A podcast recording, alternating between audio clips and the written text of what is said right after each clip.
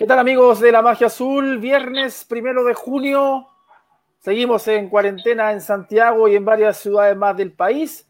Y los invito hoy día cordialmente a conversar eh, con un exjugador de Universidad de Chile que pasó por la U el año 1991. Tuvo toda la amabilidad para aceptar nuestra invitación. Bienvenido a la Magia, Hugo La Madrid. ¿Cómo te va, Hugo? Hola, ¿qué tal? Buenas noches. ¿Cómo, cómo estás? ¿Cómo andan todos por ahí? Primero, bueno, preguntarles cómo, cómo están pasando ¿no? estos días. Está, al menos lo que desde aquí se ve por televisión es que este tema del coronavirus, de la pandemia y demás está afectando bastante, ¿no? Sí, exactamente. Lo que pasa es que a diferencia de Argentina, las cuarentenas comenzaron tarde, se hicieron parceladas eh, en comunas y, la verdad que se dispararon los, los números de contagio hace, varios, hace varias semanas ya. Hoy día fue el récord de 5.500 más o menos y un récord de 55 lamentables eh, fallecimientos en el país, así que la cosa no anda muy bien por acá. ¿Y en Argentina cómo están ustedes? No, estamos, digamos, mejor, pero estamos hace dos meses ya de, de, cuarentena, si bien se empezó a flexibilizar en algunas provincias del país, el foco, el foco mayor el mayor problema lo tenemos aquí en Capital Federal y lo que es el conurbano, ¿no? los alrededores de la, de la, capital, donde hoy se concentran casi el 80-85% de los casos. Hay provincias donde ya no, hay casos, eh, empezaron a abrir algunas actividades eh, que pueden empezar a nuclear gente de a poco, gimnasios, algunos restaurantes, bares, pero aquí por lo que, por lo que se ve en Buenos Aires y alrededores tenemos para, para un rato más todavía. Hugo, vamos, vamos, a la, a cancha, vamos a la pelotita, hagamos un paréntesis porque obviamente hoy en día hay temas mucho más importantes que el fútbol, lamentablemente, pero hablemos un poquito de historia y para la gente más joven que quizás no te conoce, llegaste como refuerzo a la U el año 91, pero jugaste muy poquito en la Universidad de Chile. Eh, cuéntanos un poco, yo sé que estás, eh, no sé si ya lo lanzaste o estás lanzando un libro donde eh, hay algún capítulo dedicado a tu paso por Chile. Sí, yo, yo llego allá por abril del 91, eh, eh, en, un contexto donde yo vengo de quedar libre en, el Racing por un problema de, de, plata, no, no, no me hicieron contrato, me tuve que ir. Y en aquel momento estaba un compañero mío que había sido compañero en Racing, que era Walter Fernández, y, y bueno, el mismo empresario que había hecho aquella transacción, aquel negocio, llevándolo a Walter desde el Cruz Azul de México a la U de Chile, es el que me propone eh, viajar eh, e ir a préstamo un año. La, cuestión fue que eh, las cosas no, no, a ver, no fueron como realmente, primero, no salieron como a mí me hubieran gustado, y segundo lugar, no fue lo, todo lo prolijo que debería haber sido porque el, representante que me lleva, el empresario, eh, Pocho, Nupieri, así era el apellido Nupieri, arriba del avión, y esto lo conté en, algún tuit, en algún momento que fue el que disparó todo esto, de que a veces no, no se cree demasiado que, la historia es cierta, ¿no? Arriba del avión y faltando pocos minutos para, llegar a, a Santiago, él me dice que iba a estar la prensa esperándonos en el aeropuerto, pero, pero, que yo no dijera que venía a jugar a la U de Chile. Entonces le pregunto por qué. Porque él todavía tenía un pequeño negocio ahí, estaba viendo y había entrado a terciar la Unión Española. Entonces él me dice, bueno, cuando llegamos a Santiago vemos con qué, con cuál de los dos equipos arreglamos. Digo, pero si va a haber prensa, ¿qué digo? No sé, vos decirle que venís de vacaciones, que venís unos días a visitar a Walter Fernández y que te vas a, Viña del Mar. Bueno, es lo que hice, bajé del avión. Unos minutos antes de bajar del avión, y este es un detalle no menor, después confirmame si está escuchando bien, si está, está viendo bien. Eh, el, el, empresario me decía, ah, no venís de, de volante central, no venís de 5, venís de 10, de enganche, con gol, y venís de hacer no me acuerdo si me dijo 10 o 12 goles en, en México. Bueno, la cuestión es que bajo del avión están los periodistas que lógicamente habían ido a, recibirme y tuve que decir esas mentiras que me había dicho el empresario. No, yo no vengo, no vengo a, firmar con la U, yo vengo unos días a descansar a Viña del Mar. Y los periodistas me preguntaban, porque los periodistas los habían mandado los propios dirigentes de la U. Dice, pero ¿cómo si los dirigentes nos, han dicho que usted venía a, arreglar con la U y yo negándole? Eh, ¿Qué sucedió? Esa noche se firma el contrato y con todos los periodistas que habían estado unas horas antes en el aeropuerto, sentados adelante mío, haciéndome las mismas preguntas que me habían hecho durante, durante la llegada. Por ejemplo, me habían preguntado, bueno, ¿cuánto medí? Yo medía medio 1,93. Entonces, a la mañana o a la tarde, no me acuerdo cuando bajó el avión, le digo, supongan, le digo, un metro 92. Y a la noche, cuando me preguntan, le dije un metro 93. La cuestión que al otro día los diarios eh, me asesinaron, me asesinaron, me mataron. Eh, y así fue la llegada, muy, muy desprolija, eh, muy, poco, muy poco profesional, ¿no? Y algo raro también, algo extraño que tiene que ver con el fútbol de, otra época, que parecería prehistórica, ¿no? Porque como el club, como la U de Chile en ese momento, no, no averiguó, no, no, no tomó precauciones, digamos, como, digo, defendiendo también su propio eh, patrimonio, eh, su propia economía, de contratar a alguien que no sabía eh, realmente quién era, ¿no? Sí, estoy, estoy, escuchando, estoy escuchando atentamente tu relato. En, ese momento yo tengo una duda, no me acuerdo si el técnico de la U era Pedro Morales o ya era, era Pedro Morales, ¿cierto? Era Pedro Morales, sí. Sí, sí, sí. ¿Y, qué recuerda? O sea, ¿cómo, era esa Universidad de Chile? Reitero que hay, una audiencia de muchos eh, mucho hincha que es más joven. ¿Cómo era esa U? Porque obviamente, no sé si tú te has ido eh, informando en el tiempo, las cosas cambiaron en el club, por supuesto. Eh, salieron, la U salió campeón en el 94, después de 25 años, después la, la cosa cambió. Era muy diferente a esa U que tú conociste. Yo recuerdo un club eh, muy, muy desordenado desde lo institucional, muy, muy, muy desordenado desde lo, económico también. Después corregime si no, si no me, estoy, equivocando, pero creo que había venido de algún ascenso un par de años anteriores. Claro. no, no, no, ¿Puede ser? Sí, sí, sí, hace dos años.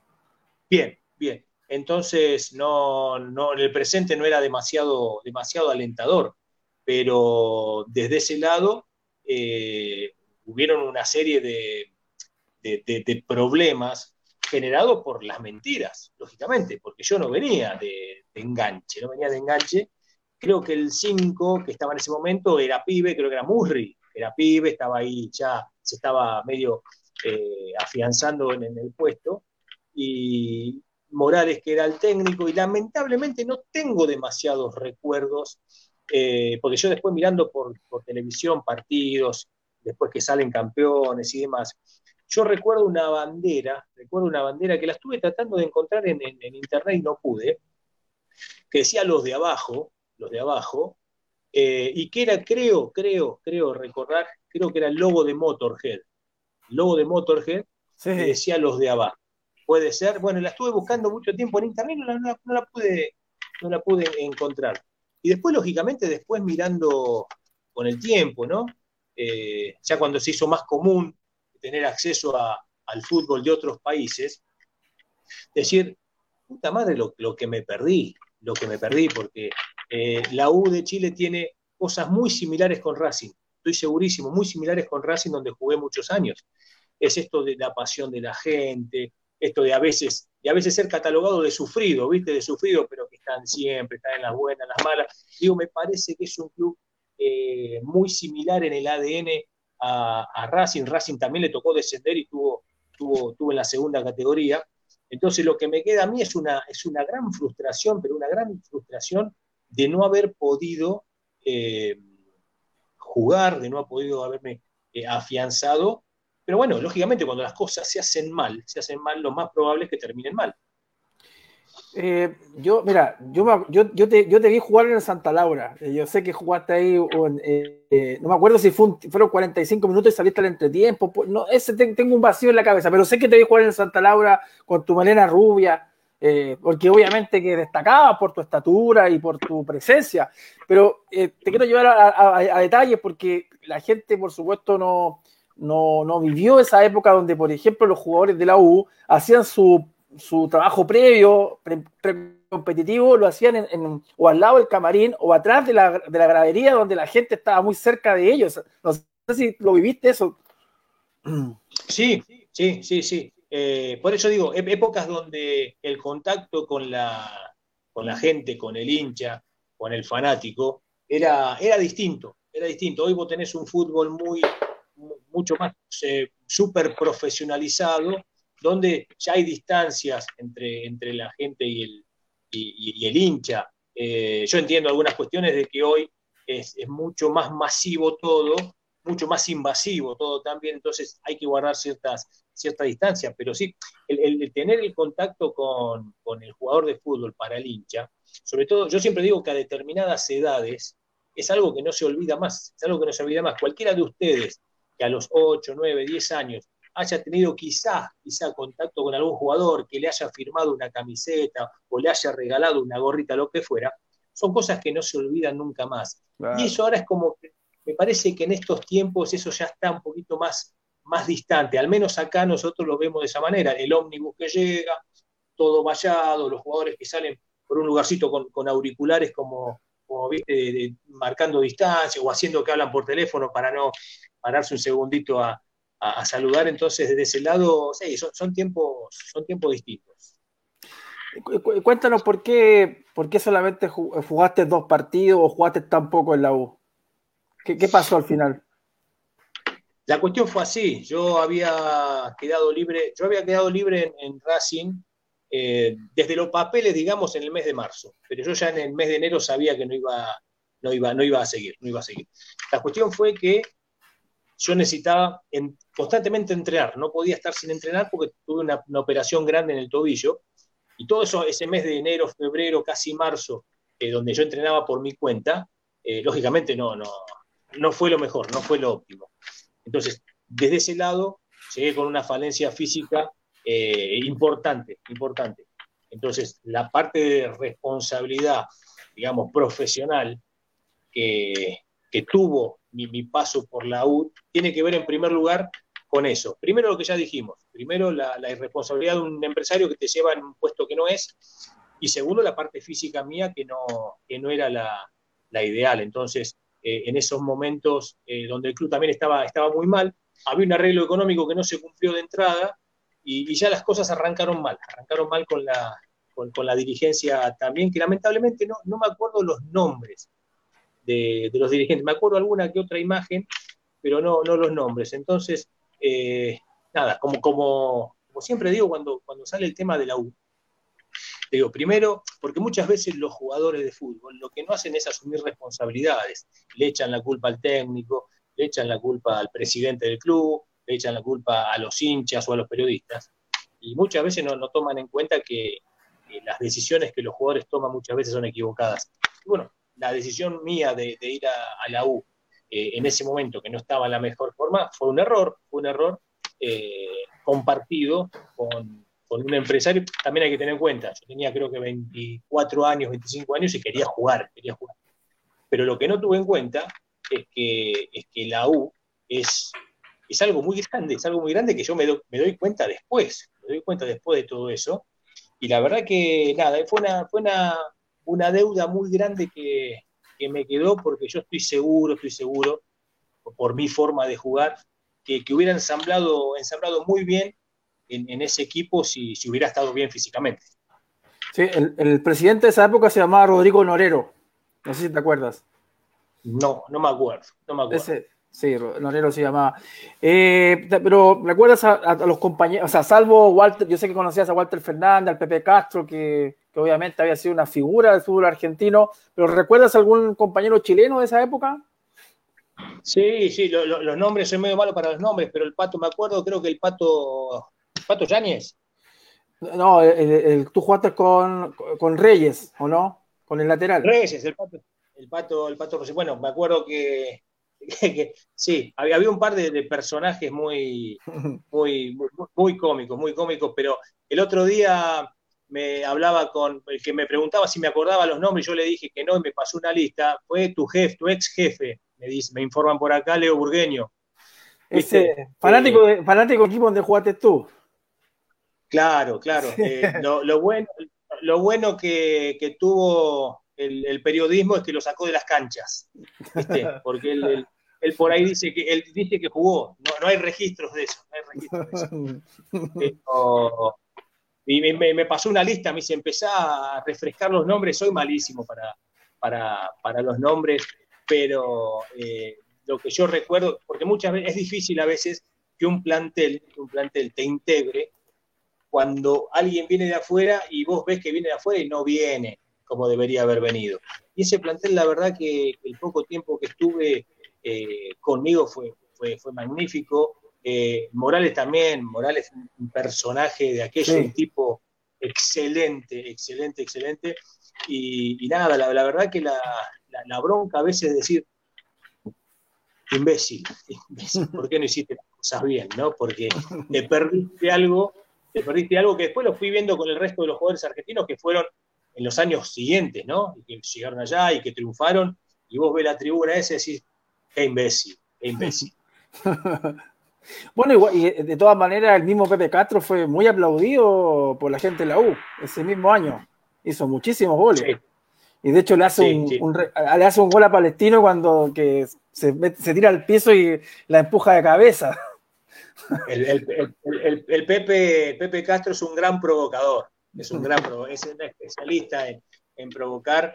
Hoy que ya no puede correr, provoca en las redes, es un gran provocador también en, Twitter, eso es un gran, un gran personaje. Y sí, sí, sí, hablo, hablo bastante, hablo bastante con, con, el Pepe y el otro día estuvimos hablando bastante de este tema, del tema de, la U y de cómo a veces las, las cuestiones que tienen que ver con, no explicarle. Eh, estamos hablando de otra época, eso quiero que quede claro de no explicarle al jugador a dónde va, la historia que tiene el lugar a dónde va y la importancia que tiene el lugar donde va. Porque con esto no quiero decir que uno puede ir a cualquier otro club sin importarle nada. Pero digo, cuando, cuando hay cuestiones que el jugador que va a determinado club tiene que saber, tiene que saber, y yo lo pongo de este lado, del lado de Racing.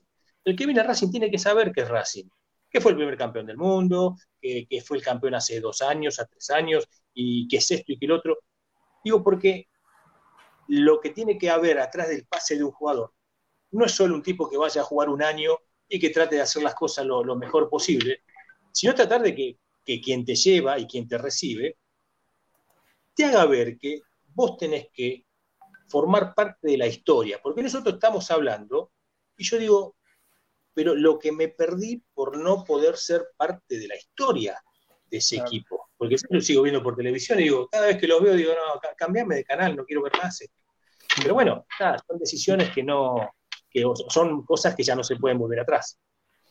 Hay, hay una leyenda respecto de ti que, cuando te fuiste no te, faltaba plata para el pasaje y, te prestó un funcionario de, de Chile, en ese tiempo se llamaba LAN Chile, un funcionario de Chile te prestó plata para el pasaje, ¿eso es cierto o, o es chamullo? No, no, es, es verdad, mirá, la cosa fue así. Yo en un momento, yo vivía con Walter Fernández, vivíamos en Chesterton y Apoquindo, si no recuerdo mal, en Las Condes, en el barrio de Las Condes. Y. Cheto, como dicen ustedes. ¿Eh? Uh, cheto, como dicen ustedes. Barrio Cheto. Cheto. Eh, y bueno, y cada vez quedaba menos dinero, porque el club no me pagó absolutamente nada de lo que habíamos arreglado. Y bueno, el dinero se empezó a gastar y cuando me decido, decido irme, la plata que yo tenía ahorrada en dólares, la plata que tenía en dólares, vamos a poner un ejemplo, el pasaje de avión valía en pesos chilenos, supongamos un número redondo, no importa cuál, 100 dólares. Vamos, entonces yo tenía un billete de 100 dólares para hacerlo gráfico.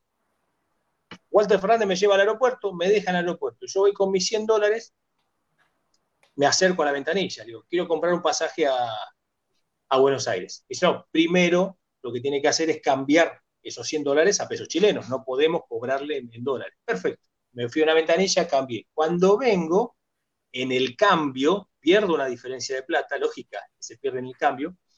Entonces, cuando fui a comprar el pasaje con pesos chilenos, no me alcanzaba, porque esa pequeña diferencia que había perdido en el cambio no llegaba a pagar lo que valía. Entonces le empecé a contar a la persona que me atendía que, o a decirle que la verdad, yo me tenía, tenía que viajar sí o sí, pero que no me alcanzaba para comprar el, boleto de avión. Y la persona, este hombre, no, mucho no sabía de fútbol, mucho no le interesaba o no, no, no conocía. Entonces, nada, se ve que me vio desesperado o lo que fuera, que él puso esa diferencia de plata, él la puso, entonces yo compro el boleto, y no era como hoy que uno, bueno, dame tu teléfono o mandame un WhatsApp. Nada, anoté en un papel el nombre, no lo recuerdo, y me guardé el, le había pedido un teléfono, me dice, no tengo teléfono en mi casa, me había dado el teléfono del aeropuerto. Claro, lo perdí, lo perdí, vaya a ser uno de qué. Entonces yo siempre digo que seguramente eh, del otro lado de la cordillera hay alguien que todavía me está insultando porque debe haber dicho, este argentino me cagó, este argentino me cagó, pero fue así, fue así, tuve que pedirle plata a un empleado ahí de, de LAN Chile. Mira, estoy ya viendo comentarios de la gente, están muy contentos por tu sinceridad. Hugo Axel Barra dice, la sinceridad, notable entrevista para documental. Lobi Olivares dice, hay que guardarla para un libro. Eh, Javier Ricardo de Solminian Gana dice, me encantó lo que dijo, en el fondo llegar a empaparse de la historia y ser parte de ella donde el jugador llegue a un equipo. Eh, Vicente ¿para qué pregunta si te pagaron. Eh, no, no ni uno, ni uno. Claudio Cañete, época en la cual nos embargaban las recaudaciones de los partidos, los acreedores ahí en el mismo estadio, complicado tiempo, donde la Casa Central también amenazaba con quitar el nombre y el riesgo de, que el club desapareciera. Vamos, la U. Ah, eso que comentó recién el amigo de, las, de, embargar las recaudaciones, le pasó exactamente a Racing durante muchos años. Claro. el presidente de Racing era Juan de Estefano, terminaba el partido y muchas veces nosotros estamos esperando la recaudación para cobrar. Y llegaba y decía, me embargaron la recaudación. Ha pasado por eso hace un rato, hace un ratito, yo decía que hay muchas similitudes entre, no sé si las historias de los dos equipos, para no irme tan lejos, pero sí en, muchas cuestiones que, fueron casi eh, contemporáneas de los dos equipos que me tocó vivir, los, problemas que, traían, es verdad lo que dice el amigo ahí. Hugo, tú eres un, jugador eh, reconocido, una leyenda de Racing, estuviste o, fuiste parte del, plantel que ganó la Supercopa del 87-88. 88. 88. entonces, supongo que viviste clásicos fuertes con, eh, hombres que triunfaron en la U, pero en, en la vereda del frente, en Independiente, como fueron Rogelio Delgado y Sergio Vargas. Bueno, con, Sergio, con sí, sí, con los dos, con los dos hemos cruzado. Con Sergio hemos jugado juntos la selección juvenil, la selección juvenil argentina del año 1985. En el arco estaba Sergio Vargas y Fabián Cancelarich. Eran, eran los dos arqueros de aquella, de aquella selección, sí. Superman, ¿no? Superman. Superman. Eh, Superman, Vargas. Eh, sí, a ver, compartimos muy poco, muy poco, porque yo de primera división me despido a los 23 años, 23, 24 años, él un poquito más en el tiempo, creo que ya, ya cruzó la cordillera, pero sí, eh, tuvimos dos años más o menos, de año y medio, dos, de compartir los, entrenamientos y los, viajes y jugar un sudamericano juvenil con la selección argentina, es verdad. Mira, aquí te la tiraron muy difícil, Hugo. ¿ah? Mira lo que dice Pablo Encina. ¿Quién es mejor volante central? ¿La Madrid o el Chelo Díaz? no, a ver, somos, somos distintos, somos distintos. Yo tengo más pelo que el Chelo, pero no, la, verdad, mira, en el año 88, 89 en Racing había un 5 que se llamaba Ludueña, el negro Ludueña. Y cuando a mí me preguntan eh, por el Chelo Díaz, yo le digo, hace muchos años había un jugador muy parecido al Chelo Díaz, que para mí fue el mejor 5 mejor que tuvo Racing de los que yo vi. Y, el Chelo tiene muchas de esas cosas. El Chelo es un jugador que tiene muy buena ubicación. Eh, el Chelo siempre está un metro, metro y medio detrás de la línea de la pelota, como se aconseja que tiene que estar el, volante central. Tiene claridad, sabe meterse muy bien eh, tras los, los, dos centrales y por sobre todo tiene algo que yo no, no, no, voy a tener nunca en mi vida, primero porque ya no juego eh, y segundo es porque nunca se me hubiera ocurrido pelar una banana en medio de un clásico. Claro, claro. Pero cuéntanos un poquito, ya que tocaban el tema de, Marcelo Díaz y de Racing, eh, ¿cómo ha sido el aporte de los tres chilenos que tiene, que tiene el equipo de Avellaneda, que son Marcelo Díaz, Eugenio Mena y el portero Gabriel Arias? Eh, obviamente que la gente de la U siempre está muy pendiente de lo que hacen Mena y el Carepato, porque son jugadores que pasaron por la U y fueron campeones de la Copa Sudamericana y de todo ese tiempo. Sí, tanto, tanto el chileno como, como Gaby han tenido rendimientos realmente superlativos. Eh, lo de Mena, si bien tuvo partidos muy buenos, eh, estuvo bastante condicionado por las lesiones, se lesionó, se lesionó bastante eh, a lo largo de su estadía, pero de todas maneras, la verdad que a veces uno dice, cuando incorpora un equipo, incorpora cuatro o cinco jugadores, no es normal que tres de ellos anden, anden bien y realmente los tres anduvieron y andan, andan muy bien y, eso tiene que ver con, la calidad que tienen, con la calidad que tienen. Tanto eh, Gaby, Gaby Arias, que fue fundamental en dos o tres partidos en el campeonato que logra, que logra Racing, como, como, el, como el chileno que le dio una, una tranquilidad a Racing, porque Racing venía de otro tipo de mediocampo.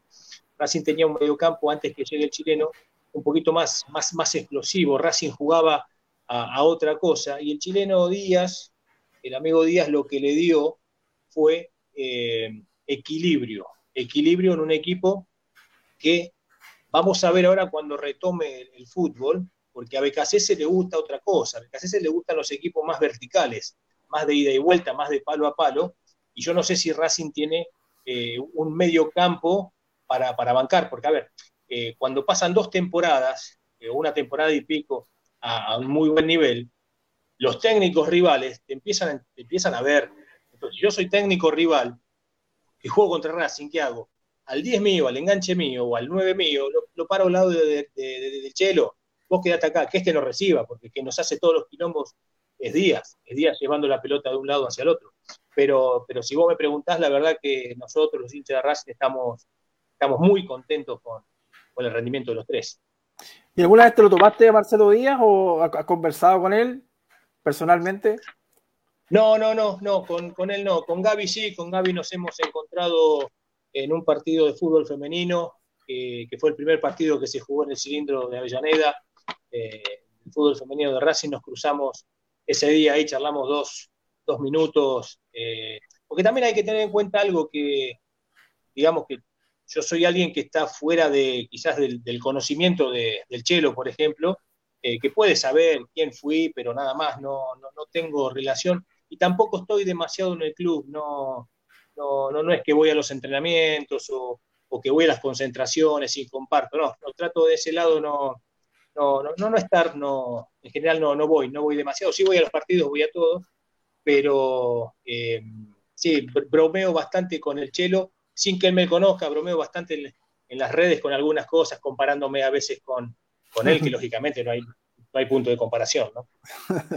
Rafael Menezes dice, lo he escuchado en radios argentinas y también habla muy bien de la U, no vende humo, con la pelota no era muy fino, pero es de verdad. No sé si te gusta ese concepto. Sí, no, es que, ¿sabes qué pasa? Hay, hay muchas veces, hay, hay cuestiones que, que los jugadores de fútbol hacemos mal hacemos mal. Muchas veces no, somos sinceros y no decimos las cosas que, tenemos que decir por el simple hecho de, tratar de, quedar bien o de, tratar de esconder tal o cual cosa. Eh, nosotros jugamos con, algo que, tiene que ver y que, que, es muy fuerte, que es la emoción y la pasión de la gente.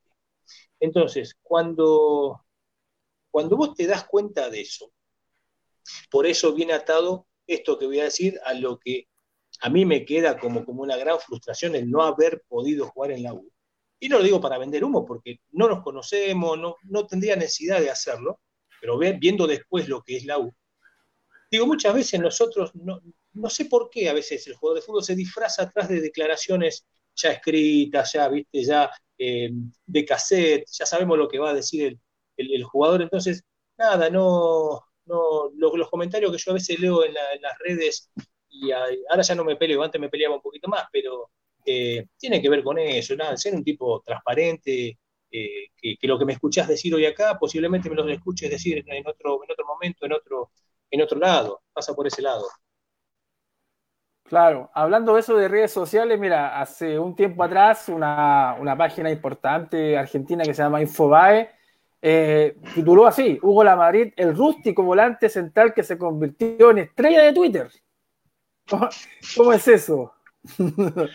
bueno, no, habré salido campeón muchas veces en el fútbol, pero bueno, me, me titulan como, sí, a ver, me, divierte mucho, me divierte mucho y es más, que estemos hablando nosotros hoy, tiene que ver con las redes, tiene que ver con las redes y esta, y esta explosión que, se ha dado en los, últimos, en los últimos años. Mira, yo lo que veo muchas veces de, del común, del hincha común, del hincha anónimo, como le digo, es que a veces no se da cuenta que tenemos muchas cosas en común.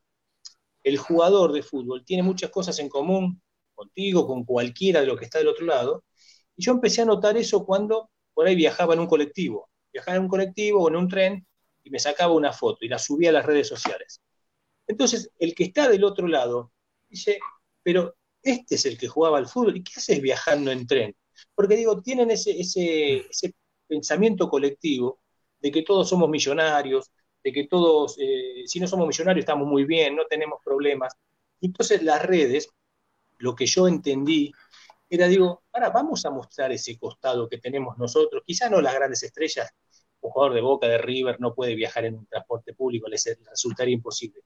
Pero vamos a empezar a mostrar eso de que yo hago la cola en el supermercado o estoy en el cajero del banco esperando para sacar plata y se terminó cuando llega el de adelante. O sea, me pasan cosas como le pueden pasar a cualquiera. Y eso logré, con eso logré que, que, mucha, que mucha gente empiece a tener empatía con la cuenta primero, después si me conocieron conmigo también, y algo raro, algo raro que se dio que es que sea transversal a todos los equipos de fútbol. Es raro, es raro no, pelearse por fútbol, no pelearse por política o por religión.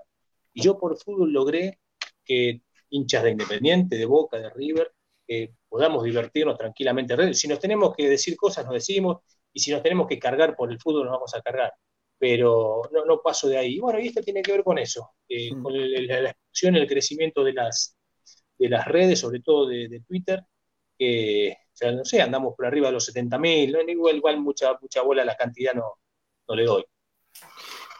Yo, leí algo que escribiste hace un tiempo atrás, pero hasta hablando hace muchos años, que dijiste que te gustaría volver al fútbol solo para romper las piernas a Mauro Icardi. ¿Eso, ¿Ese fue un chiste o, fue, o, es cierto? ¿Lo sientes así? Bueno, mira, eso tiene que ver con, a veces con la responsabilidad o la irresponsabilidad de alguien que es público para decir algo o no. Eh, te voy a contar cómo vino ese día. Yo me había, me había roto la muñeca y me había ido a la sala, a una sala de primeros auxilios a, a curar, que me enyesen. Estaba mirando en un monitor, estaba mirando la, la televisión y estaba Wanda Nara con eh, y Maxi López en un, en un lío ahí amoroso. Y, Mauro, recuerdo que eh, la situación era así, le hablaba por atrás del teléfono a, Wanda y le decía cosas a, Maxi. Algo así fue. Bueno, ese fue el escenario. Yo estaba esperando con la, con la muñeca rota así mirando. Entonces agarro el teléfono y pongo eso que tú dices volvería al fútbol solo para romperle las dos piernas a Icardi. Pago el teléfono y entro para que me enyesen. Me enyesan, yo vengo con el teléfono guardado, vuelvo a mi casa manejando con una mano como podía. Cuando llego a mi casa, mi mujer estaba con un ataque de asma, así como viene a otro hospital a llevarla con ataque de asma. Bueno, cuando está en la guardia, ya más o menos calmada, prendo el teléfono y empezó a explotar, empezaban a entrar notificaciones de todos lados. Digo, ¿qué pasó? Me puteaban los fans de Wanda, los fans de Icardi, los italianos, me puteaba todo el mundo, no, no entendía qué pasaba, porque yo eso lo tiré y lo dejé. ¿Qué había pasado? Juan Pablo Barsky, periodista Juan Pablo Barsky, lo había retuiteado a eso de las 7 de la tarde. Entonces, explotó para todos lados. Lo que yo entendí ahí, el poder que tiene esto, el poder que tiene esto y la responsabilidad o no con que a veces podemos hablar de alguien o, decir algo de alguien, ¿no? Claro. Pero no me contestaste, ¿era real o era broma? No, no, no, no, no. Dame la mitad de la vida de Mauri Cardi, no, no, no. Eh, Hugo, cuéntame un poco este proyecto del libro. Eh, ¿Ya se lanzó o se va a lanzar? ¿Cómo es? Sí, ya está. Eh, a ver, estamos en un contexto muy, muy difícil para, para mover y para distribuir cualquier cosa. Sí, el libro ya, ya está. Ya lo tengo acá físicamente hace 15 días. El problema es que acá lo que es Capital Federal, tengo un amigo entregando, dándome una mano, pero en el contexto de un traslado al interior hoy no se puede. Yo tenía pensado hacer presentaciones con el libro, ya tenía armada 14 presentaciones en todo el país, y hay un amigo del otro lado de la cordillera, Pablo Encina, que quizás esté, esté mirándonos, que está haciendo lo imposible para que podamos presentarlo allá. Eh, de hecho, eh, vengo hablando bastante con, Pablo, lo traje a la cancha de Racing un día, eh, y, y, bueno, esperaremos un tiempo más. Estoy muy contento con los, con los comentarios que, están saliendo, de las críticas que está teniendo el libro. Entonces va a ser cuestión de, un tiempo más, un tiempo más para, para ya salir masivamente y posiblemente eh, ir a Chile a presentarlo también. Espectacular, para que los hinchas de la U sepan, hay un capítulo dedicado al paso de Hugo La Madrid por, por la U, que, que fue corto, pero que, que entiendo está muy bien contado. Eh, mira, el, capítulo eh, se llama, empieza en la hoja 91 y se llama... Ahí está. 114 minutos. Se llama, se llama 114 minutos, que son los 114 minutos que yo jugué en la U. Pero 114 minutos, nada más. Entonces, está esto que hablamos hace un rato de mi llegada y cómo la pasé y, lo que pasó en, esa vuelta cuando este amigo eh, de LAN Chile me presta dinero, está todo contado en, ese, en ese capítulo. En una de esas, el, día que vengas a presentar el libro acá a Chile, te cae el amigo de LAN Chile, te va, te va a cobrar 30 años de interés. no, no, que, no que tenemos un problema con el cambio, nosotros no nos favorece el cambio para nada, ¿eh? no, por favor, no. Ah, bueno, Hugo, eh, te agradezco mucho tu tiempo, lo pasamos súper bien. Eh, también supongo que la gente que no te conocía hoy te conoció y, ojalá que siga siempre así, transparente y, y, cómo se llama con esos puntos de vista tan entretenidos sobre, sobre esto que es el fútbol, que muchas veces se, se toma como de vida o muerte y no, no es tan así.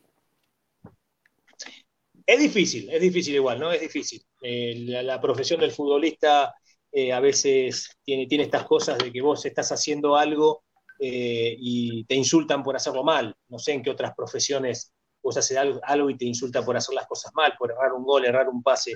de eso también hablo algunas cositas en, el libro porque, digamos, el fútbol es algo hermoso, es, hermoso, pero posiblemente la carrera de, de muchos de nosotros en muchas carreras haya habido más, más tristezas que alegrías, eso pero estoy, estoy seguro. Entonces, eh, desde ese lado creo que hay que, una vez que uno se retira, hay que pegar toda una vuelta y reconocer cuáles son las malas decisiones que uno ha tomado, los errores, para no echarse la culpa ni a un periodista, no echarle la culpa a un técnico, porque vos podés tener problemas con un técnico, un periodista, con uno, no con 15 en 15 años. Entonces, si vos tu carrera la terminaste de determinada manera y hoy estás haciendo algo que no tiene que ver con el fútbol, eh, revisar las cosas porque algo mal hiciste. Vale. Bueno, Hugo, te esperamos por acá entonces, cuando pase todo esto, por favor. Dale, un abrazo. Un abrazo grande y gracias, ¿eh? Chao. Chao, chao. Bueno, gracias a todos los amigos de la Magia Azul. Volvemos el día miércoles con más entrevistas. Chao, chao, cuídense.